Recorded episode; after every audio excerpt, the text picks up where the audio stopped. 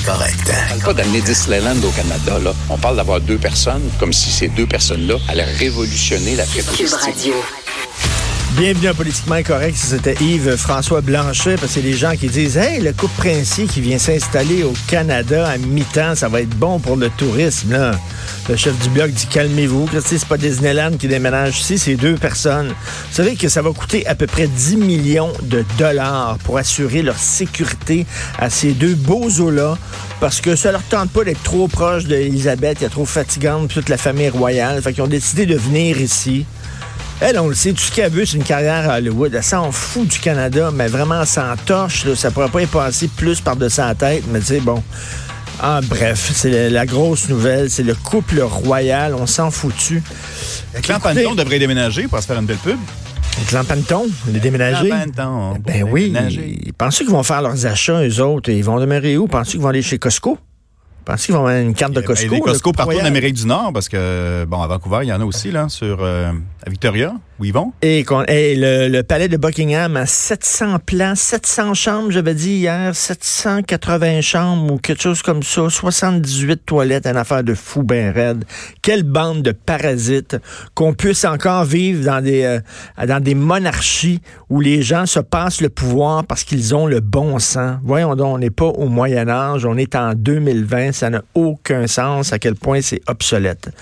Lorsqu'on lit ce qui s'est passé à Granby, ça lève le cœur. C'est le, frère de la petite martyre de Granby qui lui aussi se faisait torturer, euh, c'est-à-dire sparadrap sur la bouche, du tape, quand euh, il, parlait trop, on lui mettait euh, du tape sur la bouche, des douches froides d'en face.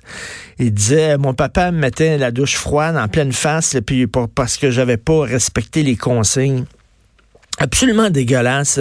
Selon moi, il faudrait refaire complètement l'échelle des peines. Il faudrait revoir notre système juridique et tout ce qui touche les enfants, tout ce qui touche la maltraitance des enfants, pour moi, ça devrait être les peines les plus sévères. Ça devrait être en haut, là.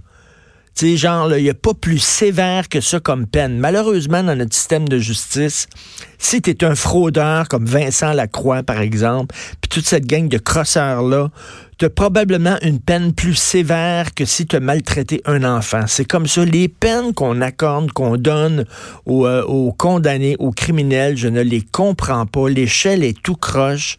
Euh, donc, les, les cols blancs, les bandits à col blanc qui ont, qui ont floué des gens, mais qui n'ont pas vraiment le martyrisé personne, eux ont des peines incroyables parce que hey, des crimes économiques, c'est vraiment important dans notre société, alors que des maltraitances d'enfants. Et ce qui- le plus, le plus incroyable là-dedans, c'est que en 2018, je crois, en 2018, en tout cas, la DPJ avait vraiment euh, euh, avait, avait entendu le cas de ce petit gars-là.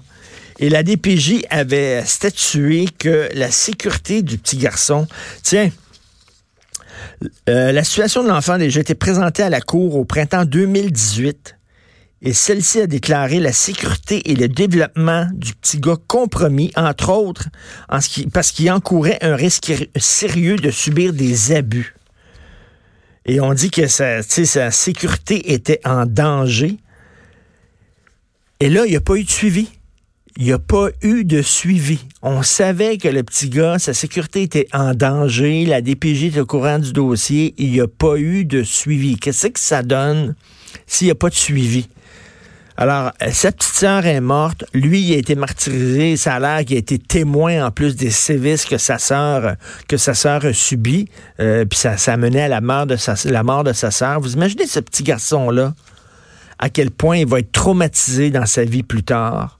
Je trouve ça absolument dégueulasse. Euh, J'ai très hâte de voir le rapport de Mme Régine Laurent euh, concernant la maltraitance des enfants et la protection de la sécurité des enfants. J'espère qu'on va être extrêmement sévère envers la DPJ. La DPJ hein, qui refuse souvent de transmettre ses dossiers sous prétexte que oui, mais ça concerne des mineurs, donc il faut pas que il faut pas qu'il y ait de fuite, euh, il faut que ça soit top secret. Non, non, non, vous allez faire preuve de transparence.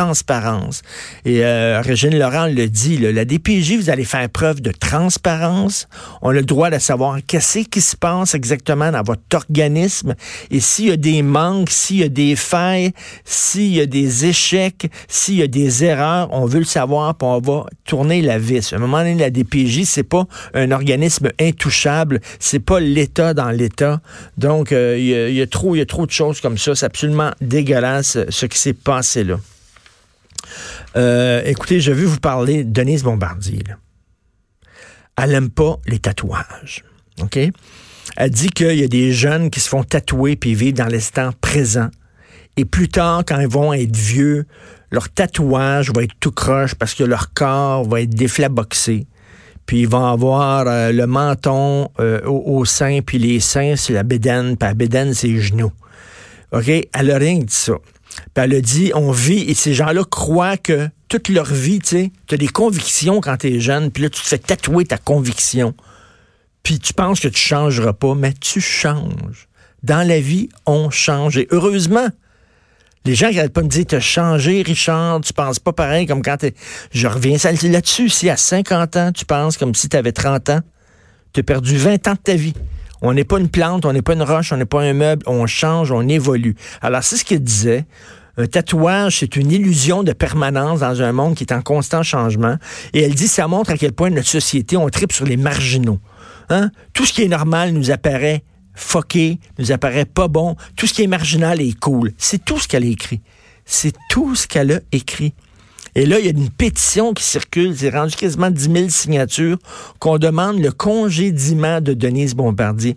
Pauvre petit lapin. Elle a osé vous critiquer.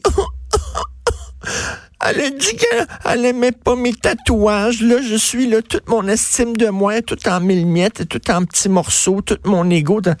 My God, man up, prenez-vous en main. Là. On a le droit, là, vous avez le droit de pas être d'accord avec des gens, avec les déclarations de certaines personnes, sans tout le temps, tout bout de champ, de manger leur demander leur congédiement. Vous êtes pathétique, vraiment pathétique. Le petit gars qui criait au loup tout le temps puis qui avait jamais de loup.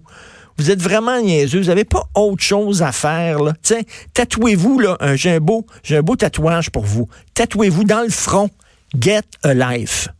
Get a life en tatou. Ils vont se faire tatouer le visage de Denise. Mais oui! C'est ça, là. Mais oui! Ça devient une marque de tatouage, le visage de Denise. Il devrait se faire tatouer Get a fucking life. Vous écoutez politiquement incorrect.